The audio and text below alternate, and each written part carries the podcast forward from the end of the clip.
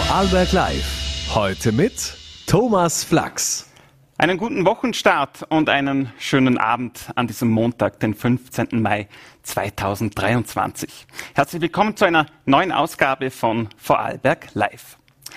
Heute sprechen wir über das Autofahren im Alter, denn die Diskussionen um verpflichtende Tests für Seniorinnen und Senioren, ob sie denn noch fit und somit fahrtauglich sind, die sind in vollem Gang. Und auch edles olympisches Flair hält heute Einzug in unserem Studio, denn die Olympiaturnerin Elisa Hämmerle nimmt hier in Kürze Platz bei mir. Sie habe noch eine Rechnung offen mit Olympia, das meint sie, und ich bin gespannt, welche Rechnung das genau ist. Zuerst aber zurück auf die Straße und zu meinem ersten Gast heute.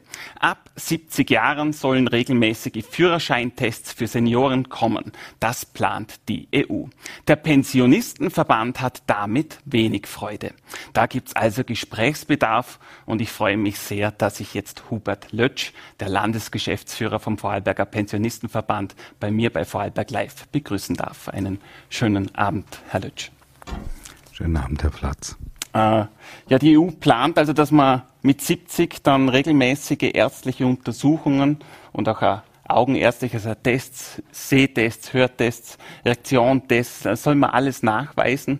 Ähm, Sie begrüßen diesen Vorstoß naturgemäß nicht unbedingt, aber ist es nicht begrüßenswert, wenn man Vorarlbergs Straßen oder die europäischen Straßen sicherer machen möchte? Es gibt derzeit einen Gesetzesvorschlag von der EU-Kommission, der wird breit diskutiert in den Nationalstaaten. Es soll letztendlich auf EU-Ebene im Rat und im EU-Parlament dann beschlossen werden. Äh, mit Übergangsfrist von zwei Jahren sollen dann die Nationalstaaten ein Gesetz dazu beschließen. Wir glauben, eine gesetzliche Regelung ist speziell in diesem Bereich nicht möglich, weil wir davon überzeugt sind, äh, dass man Fahrtauglichkeit nicht mit Momentaufnahmen mit ärztlichen Tests feststellen kann. Also Sie äh, sprechen jetzt einmal, dass man diese Momentaufnahmen beiseite schieben soll. Gibt es dann äh, eine längerfristige Variante, die Ihnen mehr zusagt dann? Naja, äh, wir waren immer der Meinung, dass wir gesagt haben, Eigenverantwortung kommt vor Verbot weil wir glauben, auch wenn man etwas verbietet, wird es nicht so gut angenommen, als wenn man versucht, Angebote zu schaffen, Fahrsicherheitstrainings, Angebote, Information, äh, auch natürlich die Eigenverantwortung in den Vordergrund stellt, dann letztendlich auch die ältere Generation dazu bewegt, auch auf das Auto zu verzichten, vielleicht einmal mehr das öffentliche Verkehrsmittel anzunehmen. Wir sind aber davon überzeugt, äh, dass man sozusagen auf der Ebene der Einbindung der Betroffenen dann letztendlich mehr erreicht, als wenn man Verbote vom Gesetzgeber beschließt. In Ihrer Aussendung, wenn man da genauer nachliest, dann hört man und liest man von der Altersdiskriminierung, äh, aber auch die Bürokratie. Auch da sehen Sie Schwächen in dem ganzen EU-Vorstoß. Ja, das ist vollkommen richtig. Äh, wenn man die Statistiken anschaut, dann wird man sehen, dass je nachdem, wie man sozusagen die Statistik liest, ob ältere Generationen als Opfer oder Verursacher dargestellt werden, äh, letztendlich wird zwischen 10 und 14 Prozent landen. Äh, der Anteil der über 60-Jährigen in Österreich liegt bei rund einem Viertel, 25 Prozent. Und wir glauben, ein kollektives Gesetz, das dann 70-Jährige, ab 70-Jährige verpflichten zu Fahrtauglichkeitsprüfungen, zum Augenarzt zum Ohrenarzt verpflichtend gehen sollen, äh, das würde dann letztendlich bedeuten, dass man jemand nur wegen dem Alter diskriminiert. Und zum einen wären auch diese Checks, diese Seniorenchecks aus unserer Sicht natürlich unverhältnismäßig.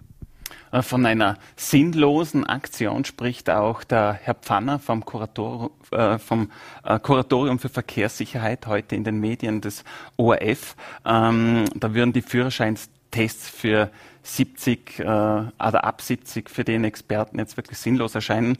Ähm, wenn man jetzt die Diskussion ein bisschen verschiebt vom Alter her und wir setzen hier die Grenze nicht bei 70, sondern vielleicht dann zehn Jahre später bei 80, äh, könnten Sie sich da schon eher ein Gespräch auf, ähm, auf, ähm, auf Augenhöhe vorstellen?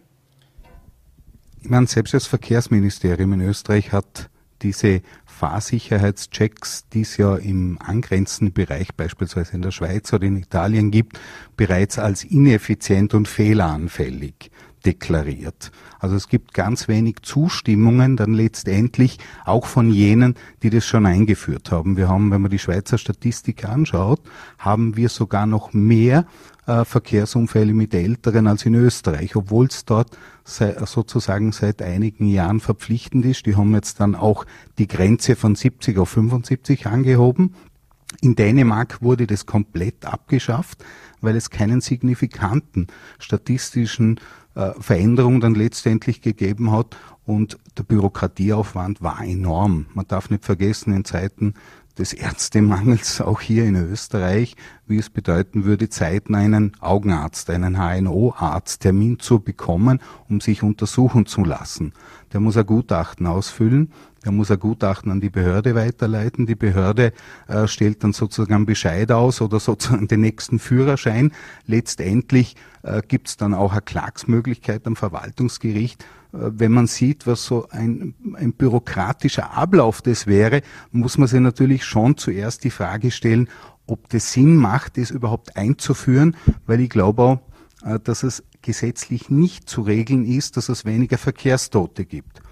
Wir vom Pensionistenverband sind die Letzten, die sagen, die Intention hinter dem Gesetz verstehen wir nicht. Wir können durchaus das nachvollziehen, dass die EU-Kommission sagt, wir wollen bis 2030 50 Prozent weniger Verkehrstote haben. Wir wollen bis 2050 gar keine Verkehrstoten haben. Ob das letztendlich gesetzlich zu regeln ist, das bezweifeln wir. Jetzt aber nochmal kurz auf meine Frage von vorhin. Äh, wir diskutieren jetzt hier über die Altersgrenze von 70 Jahren. Äh, auch daran stoßen sich einige. Wenn man sich jetzt diese Grenze etwas verschieben würde, weil es gibt ja schon auch immer wieder Einzelfälle, wo Verkehrsteilnehmer jenseits der 80 äh, schon auch für heftige Unfälle sorgen. Würde das die Diskussion ein bisschen vereinfachen, wenn man diese Grenze ich sage es jetzt einmal, äh, auf 80 äh, verschieben würde? Also wenn ich mir die Statistik anschaue, wir haben im ersten Halbjahr 2022 haben wir rund 191 Todesfälle gehabt. 19 davon stammen von Senioren als Lenker, die tödlich ausgegangen sind. Das sind 10 Prozent. Die Hauptursachen der Verkehrsunfälle, wenn ich mir die Statistik anführe, äh, Hauptgrund ist Ablenkung. Während dem Autofahren Smartphone, Tele äh, Telefon, äh, Radio etc. Äh, der zweite Bereich ist Strängeln, Vorrang nehmen, überholen. Und der dritte Punkt ist zu schnell unterwegs sein. Und keine dieser Hauptursachen sind spezifisch auf das Alter zurückzuführen. Im Gegenteil, Senioren fahren größtenteils relativ vorsichtig, situationsangepasst, versuchen auch mit ihrer Erfahrung durchaus und das kann man nicht bestreiten. Wenn jemand 80 ist, hat er natürlich mehr Defizite, als wenn er 30 ist. Aber versuchen das auch zu kompensieren mit eben der Erfahrung. wenn man die Zahlen und die EU-Kommission verweist ja natürlich auf die statistischen Werte, darum wollen sie das auch angehen, müssen wir in der Argumentation natürlich auf die Statistik schauen. Und letztendlich ist es so, äh, dass über 80-Jährige, über 80-Jährige weniger äh, die Verursacher sind, sondern mehr die Opfer. Jetzt regelt das Gesetz aber sozusagen nicht diese unter Anführungszeichen Opferrolle, sondern die Verursacherrolle. Also ich löse damit wahrscheinlich auch dieses Problem nicht, wenn ich die Altersgrenze statt 70 auf 75 oder 80 oder 85 lege. Also wegen der Verursacherrolle sitzen wir ja heute hier bei Vorarlberg Live äh, gemeinsam hier. Ähm, und Sie appellieren auch immer sehr stark an das Verantwortungsbewusstsein der Seniorinnen und Senioren. Äh, was ist damit genau gemeint und äh, wie lautet da Ihr Appell?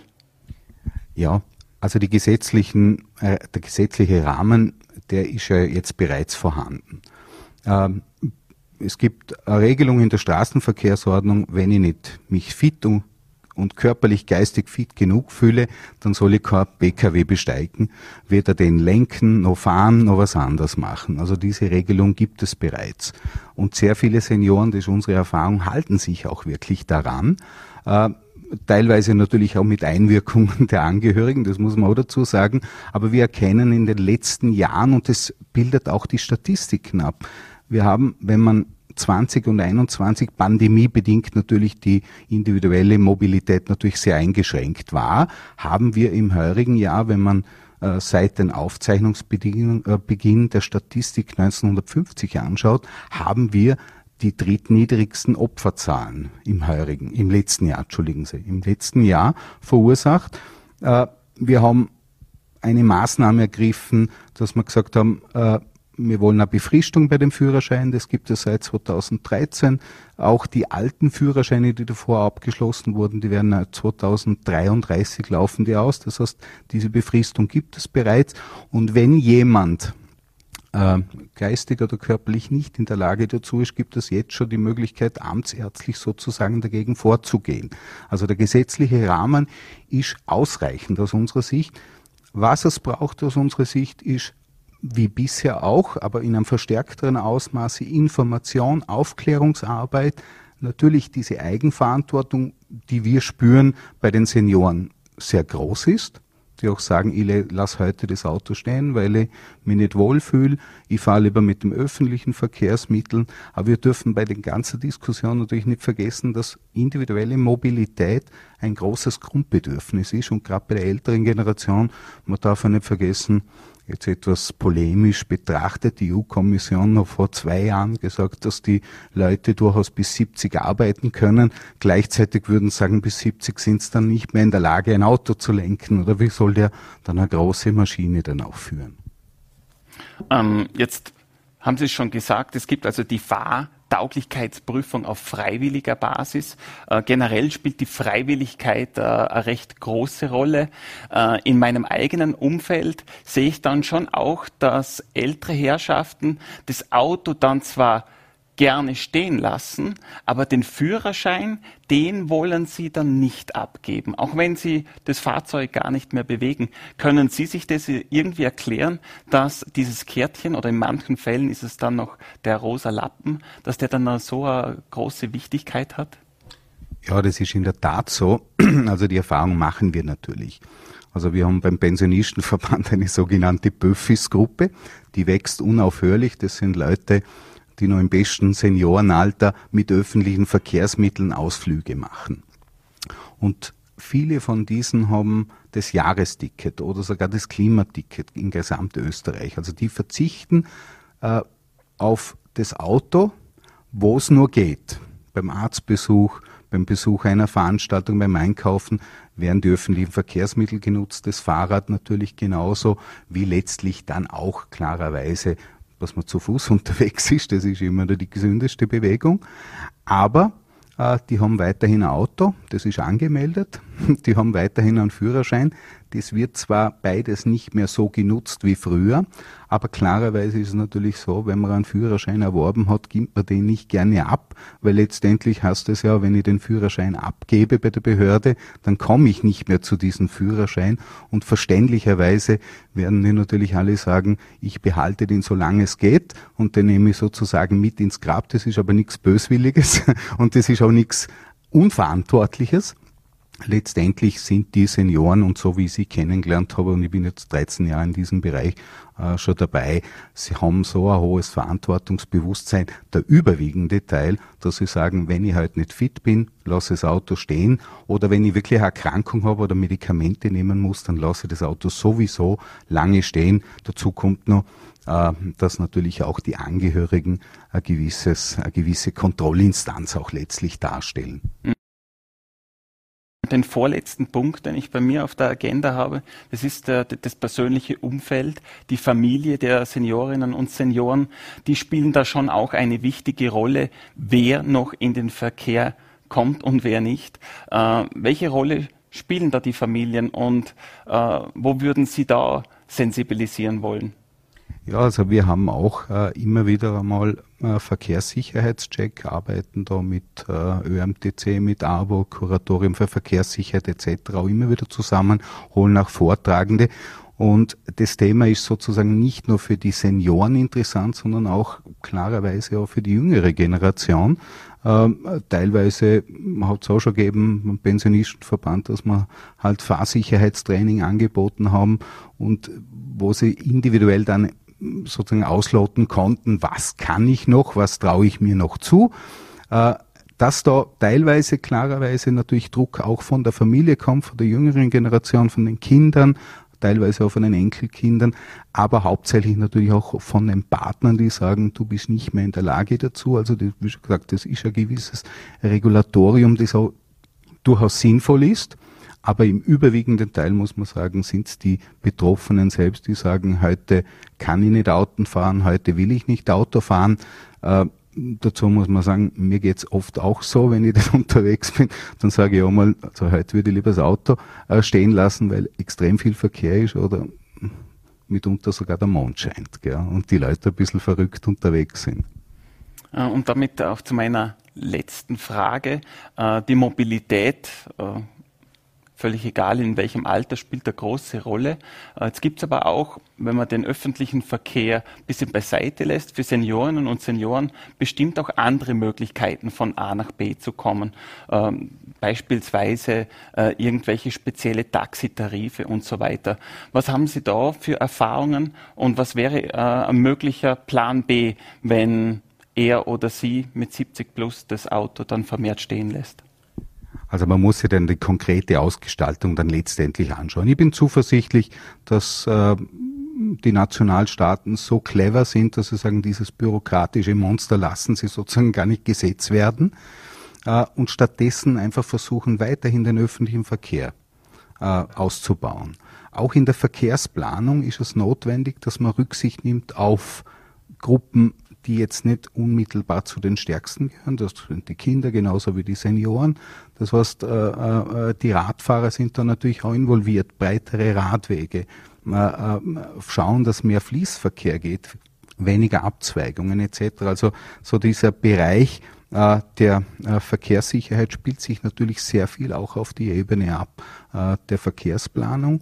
Auf der anderen Seite können natürlich so äh, Taxis auf Gemeindeebene, Stadtebene, wo es Gutscheine gibt, natürlich eine Ergänzung sein, aber letztendlich ist immer die Frage, äh, die Mobilität ist eines der Grundbedürfnisse äh, wie Wohnen, wie Gesundheit, wie Pflege, ärztliche Versorgung und das wird man nicht sozusagen nur öffentlich gestalten können, sondern das wird auch individuell sein. Aber klarerweise die Beobachtung machen wir natürlich auch durch das, dass die Leute älter werden, auch sagen, ich steige lieber auf ein E-Bike um und mit dem E-Bike ja auch relativ flott äh, unterwegs sein wird, wird es eher Herausforderung zu sagen, wir müssen eher schauen, dass es, äh, äh, wenn, der, wenn das Auto zu Hause belassen wird und man ist mit dem Fahrrad unterwegs, dass man dann eben auch die Möglichkeit dann gibt, dort auch Informations- und äh, Öffentlichkeitsarbeit und natürlich letztendlich Trainings anzubieten.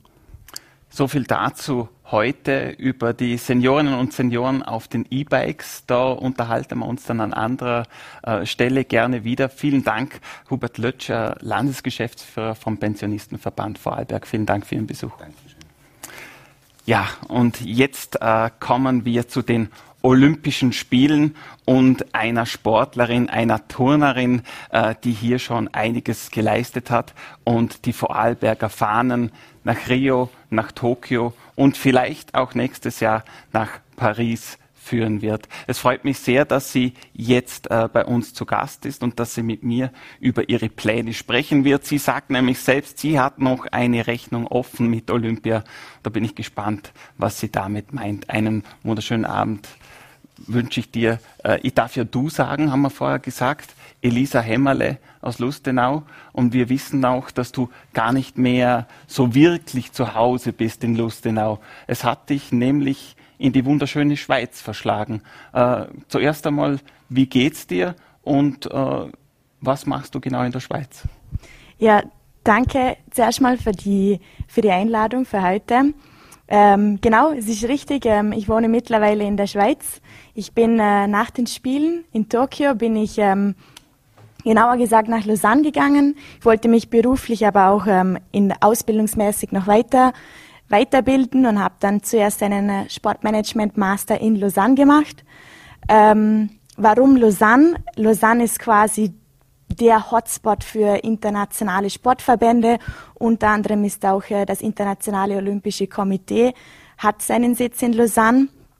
Und dieser Sportmanagement Master hat sich insbesondere darauf fokussiert, auch sehr praxisorientiert zu arbeiten und äh, eben mit internationalen Sportverbänden Projekte zu machen.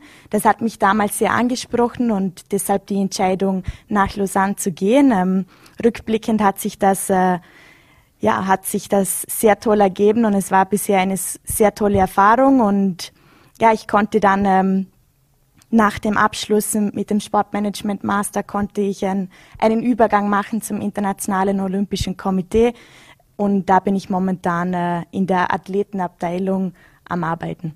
Äh, jetzt Elisa, wir haben dich nicht eingeladen, weil du jetzt als Businessfrau durchstartest in der Schweiz. Du bist ja nach wie vor mehr als nur aktive Sportlerin, hast dir große, große Ziele gesetzt. Äh, wie lässt sich das überhaupt vereinbaren? Ich meine, zu deinem Job kommen wir später noch, aber du verfolgst ja noch große sportliche Ziele, trotz der beruflichen Herausforderung. Genau, das ist richtig. Ähm ich versuche mich momentan auch auf die Olympischen Spiele in Paris ähm, nochmals vorzubereiten und auch hoffentlich zu qualifizieren. Ähm, das war aber am Anfang nicht gleich so diese Motivation. Also nach Tokio brauchte ich einfach, einfach ein paar Monate Abstand, um mich neu zu orientieren und auch einfach wieder Motivation zu sammeln ähm, weil die Vorbereitung für die Spiele die letzten zehn Jahre einfach so intensiv waren und ich weiß, eine Vorbereitung für die Spiele braucht dementsprechend viel Motivation, deshalb eine Zeit lang Abstand. Aber mit dem Abstand war dann auch dieses Vermissen da und irgendwie, ja, das Feuer brennt dann doch noch und vor allem, weil meine Olympia-Erfahrung, schlussendlich klar, ich bin sehr froh und stolz darüber, dass ich die Spiele in Tokio turnen konnte. Aber aus bekannten Gründen waren die Spiele, konnten sie nicht so stattfinden, wie sie stattfinden hätten sollen. Und auch meine eigene Leistung da m, war aufgrund einer kurzfristigen Verletzung vor Ort suboptimal, würde ich sagen. Und ähm, ja, für mich waren die Spiele bis mein, in meiner ganzen Karriere war waren Olympische Spiele, haben immer dieses Magische und haben mich immer zu Höchstleistungen getrieben im Training. Und deshalb wollte ich für meine Karriere, oder nicht wollte, sondern will ich eigentlich für meine Karriere diesen schönen, krönenden Abschluss haben und deshalb diese, diese Entscheidung, nochmals eine Vorbereitung für die Olympischen Spiele zu starten. Und ja, momentan kombiniere ich das mit einem 100% Job. Ähm, das ist grundsätzlich sehr, sehr schwierig. Also ich habe mir das vielleicht, nein, ich habe ich hab es mir nie leicht vorgestellt, aber grundsätzlich auch beim IOC, beim Internationalen Olympischen Komitee zu arbeiten, ist schon sehr, sehr intensiv und Tonen braucht eben auch sehr, sehr viele Stunden zu trainieren. Ich meine, grundsätzlich alle Sportarten auf diesem hohen Niveau brauchen sehr viel Training. Beides zu kombinieren ist ähm, eine Challenge. ähm, fordert mich jeden Tag heraus. Man muss aber, ja, wenn man flexibel ist und man kann nicht einem komplett strukturierten Plan folgen, weil durch den Job ab und zu ändert sich etwas im Terminplan oder der Körper lässt nicht jeden Tag die gleiche ja, man hat nicht jeden Tag die gleiche Energie, ja, die komplette Energieladung, deshalb muss man da einfach variieren und adaptieren, aber momentan bin ich zuversichtlich, dass es funktionieren könnte, aber es ist schon, ich würde sagen, ich bin weniger zuversichtlich wie davor aus den gegebenen Umständen, aber es ist sehr interessant. Äh, jetzt Hast du diese Doppelbelastung mit dem Job und auch diesem olympischen Traum, dem du noch einmal nachgehst? Ähm, hat es jetzt aber nicht nur Nachteile? Ich könnte mir vorstellen, äh, dass man auch andere Fertigkeiten äh, oder äh, dass man vielleicht auch mehr den Kopf äh, einmal ausschalten kann und mit anderer Motivation ans Training rangeht. Hat sich da irgendwas verändert äh, zu den Spielen vor Japan, jetzt zu deiner Vorbereitung für Paris. Äh, du gehst es ja für meine Begriffe schon ganz anders an. Äh, warum dieser Paradigmenwechsel und was erwartest du dir davon? Warum, ja. Also grundsätzlich habe ich ja schon mehrere Olympia-Qualifikationen, Versuche gestartet und ähm, für Tokio hat es schlussendlich geklappt, aber leider damals vier Jahre zuvor oder auch acht Jahre zuvor für die Spiele in Rio und in London hat das nicht geklappt. Und da habe ich wirklich nur trainiert und nichts anderes nebenbei. Ich habe immer studiert nebenbei oder die Schule gemacht, aber der volle Fokus war nur auf Turnen. Zweimal hat es nicht funktioniert, einmal hat es funktioniert. Demnach habe ich mir jetzt gesagt, es ist nicht immer nur dieser eine Weg, der einzige, den man gehen kann oder der auch funktioniert, weil ich aus eigener Erfahrung gesehen habe, 30 Stunden alleine trainieren funktioniert, kann auch nicht funktionieren, weil man dann nur in diesem Tunnelblick ist und oft die Signale des Körpers ignoriert und in eine Verletzung vielleicht sich ja rein trainiert. Damals war das auch der Fall mit meinem Achillessehnenriss für die ähm, Olympia-Qualifikation für Rio. Ja, nach Tokio habe ich gedacht, okay, jetzt probiere ich einfach einen anderen, einen anderen Ansatz. Und den probiere ich momentan zu, ja, so gut es geht, äh, zu jonglieren, diese zwei Sachen nebeneinander. Es ist aber auch, ich meine, selber als Sportlerin, ich bin schon sehr sehr fokussiert und kann mich beispielsweise, wenn es im Training nicht gut läuft, ich nehme das oft mit nach Hause und ich denke dann sehr lange darüber nach. Wenn man natürlich eine andere Verpflichtung nebenbei auch noch hat, dann hat man gar nicht die Zeit, um die ganze Zeit dem, dem Sport nach, nachzusinnen. Ähm, das hat sicher seine Vorteile. Und meine Einstellung heute, ich sehe das Ganze schon etwas lockerer, weil vor den vor Tokio, durch das ich eben zwei Spiele quasi ja, ver verpasst habe, war es für mich einfach so, ich muss diese Spiele für mich selber jetzt einfach schaffen. Dieser Druck, den man sich da selber macht, ist enorm. Gewissen Druck braucht man auch, sonst kann man nicht Höchstleistungen erzielen. Wenn ich mich jetzt vergleiche mit dem Status oder mit meiner Einstellung von Tokio, jetzt habe ich eine, ich habe Olympia geturnt, ich kann mich selber Olympionike nennen. Ich habe dieses Ziel erreicht.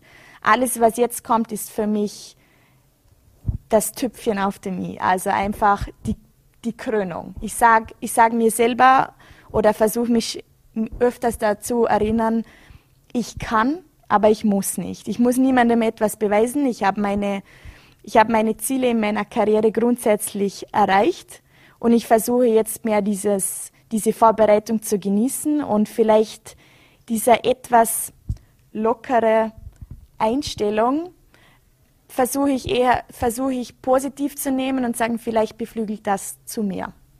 Aber geht es dir da jetzt äh, viel mehr um das Gefühl, um diesen olympischen Spirit auch nochmal äh, für dich besser zu erleben? Oder geht es dann schon auch um Punkte, um Wertungen, um eine Rangliste, um einen versöhnlichen olympischen Abschluss für dich zu finden. Um was geht es da genau für dich?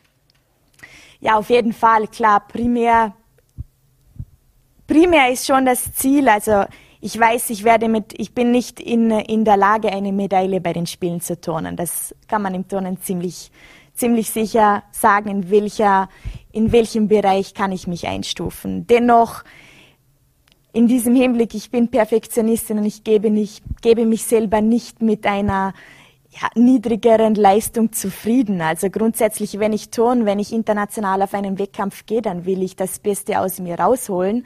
Und das war auch, ist auch nach wie vor mein, mein Trainingsansatz. Wenn ich ins Training gehe, ist das das Beste aus mir rauszuholen und alle Möglichkeiten oder alle Grenzen auszuschöpfen. Und das ist auch jetzt genauso wie vor ein paar Jahren das Ziel. Und wenn ich schlussendlich die Qualifikation schaffen sollte, dann ist das auch das Ziel für mich in Paris, die absolut beste Leistung von mir zeigen zu können. Was die beste Leistung ist in Form von Punkten, kann ich nicht, kann ich jetzt nicht genau sagen. Wo ich mich einreihen werde, kann ich momentan auch nicht sagen.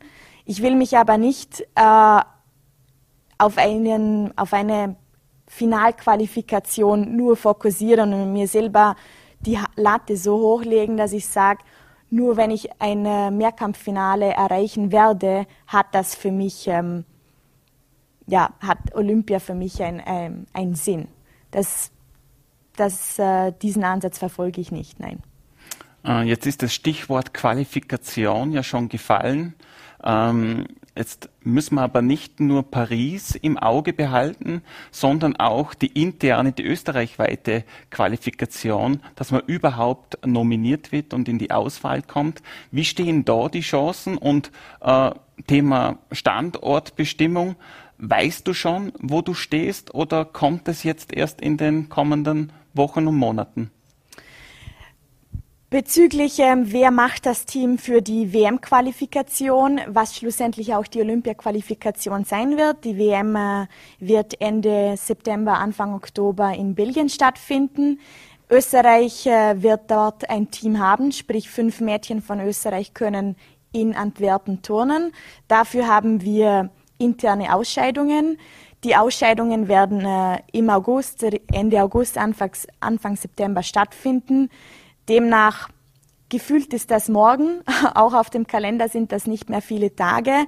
Deshalb heißt es jetzt schon, Übungen na, immer mehr perfektionieren und sich an, dieses, an diese Höchst, Höchstleistung heranzutasten. Deshalb in vier Wochen mache ich ähm, einen Weltcup, äh, turne ich in, in Kroatien, um einfach zu schauen, okay, wo stehe ich? Diese Übungen, die, die ich im Kopf habe oder die ich gerne trainiere, bei, dem, bei der Olympia-Qualifikation oder sprich zuerst bei den internen Qualifikationen zeigen möchte, werde ich ähm, in Kroatien turnen. Dann ist, es ist dann schon noch Zeit, die ein oder anderen Veränderungen zu machen. Grundsätzlich zu meinem Programm, ich werde mich nicht auf ähm, neue Übungen fokussieren. Ich mache ich mach das, was ich kann, beziehungsweise mein mein Fokus liegt auf diese Übungen so schön wie möglich zu machen, weil man einfach sieht, dass man so schlussendlich besser bewertet wird, wie nur auf Riskieren oder Schwierigkeitsgrad zu gehen. Deshalb ja, werde ich grundsätzlich, ich möchte mein Programm ähnlich so wie ich damals in, in Tokio geturnt habe, zeigen die Übungen im Groß, Großen und Ganzen nicht äh, abändern. Und ich muss auch sagen, ich habe momentan auch, ich hätte gar nicht die Zeit, um das jetzt irgendwas Großes in meinem Programm zu ändern. Deshalb, durch das ich nicht so viel trainieren kann wie davor, möchte ich zu diesen, möchte ich meine, meinen Fokus auf das haben, wo ich kann, aber so schön wie möglich und vor allem in Stresssituationen wie eine Olympia-Qualifikation. Ich habe das jetzt mehrmals durchgemacht da muss, da muss das einfach sitzen. Und Neues auszuprobieren jetzt, das, das geht nicht. Das ist, das wäre zu spät und das wäre auch nicht sinnvoll.